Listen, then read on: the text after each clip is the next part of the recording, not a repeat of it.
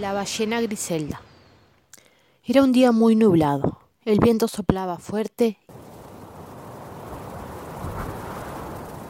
y se vecinaba una gran tormenta.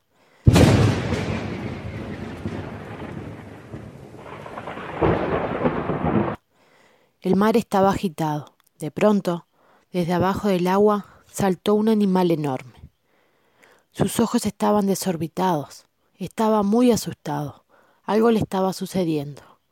Era Griselda, una ballena muy joven, que jugando con la corriente se alejó de su familia y se perdió.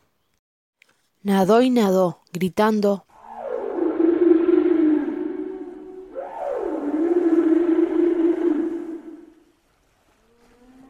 por si alguien la podía escuchar.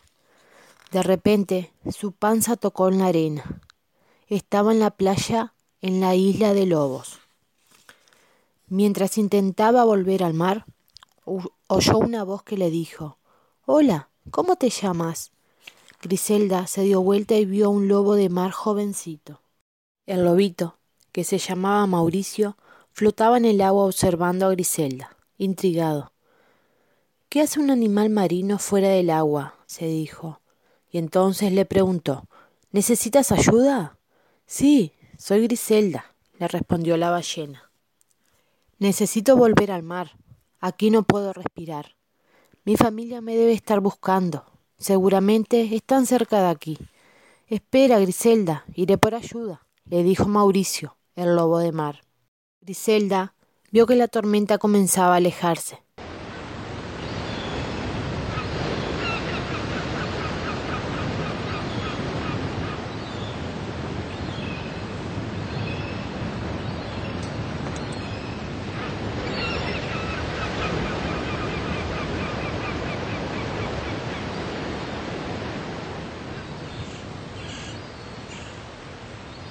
Y que el sol mostraba tímidamente su hermosa luz.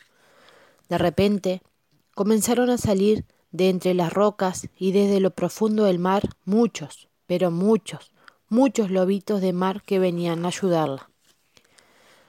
Había pasado mucho tiempo y Griselda no podía volver sola al mar. Llegó un lobo viejo con una barba larga y le preguntó ¿Tienes hambre? Mucha, dijo Griselda. El viejo lobo sacó dos pescados muy grandes de un canasto amarillo y se los ofreció a Griselda, que se los comió con gusto. Mi familia te ayudará a salir de esta isla, así podrás volver, dijo el lobo de barba larga.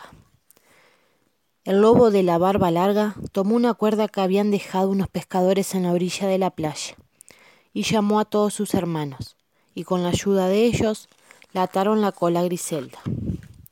Y lo lograron. Griselda volvió a brillar cuando vio que las ballenas venían hacia ella. Era su familia.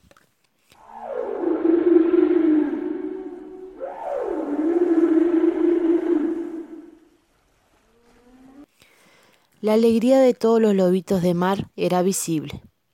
Habían logrado ayudar a una joven ballena que venía de aguas muy lejanas.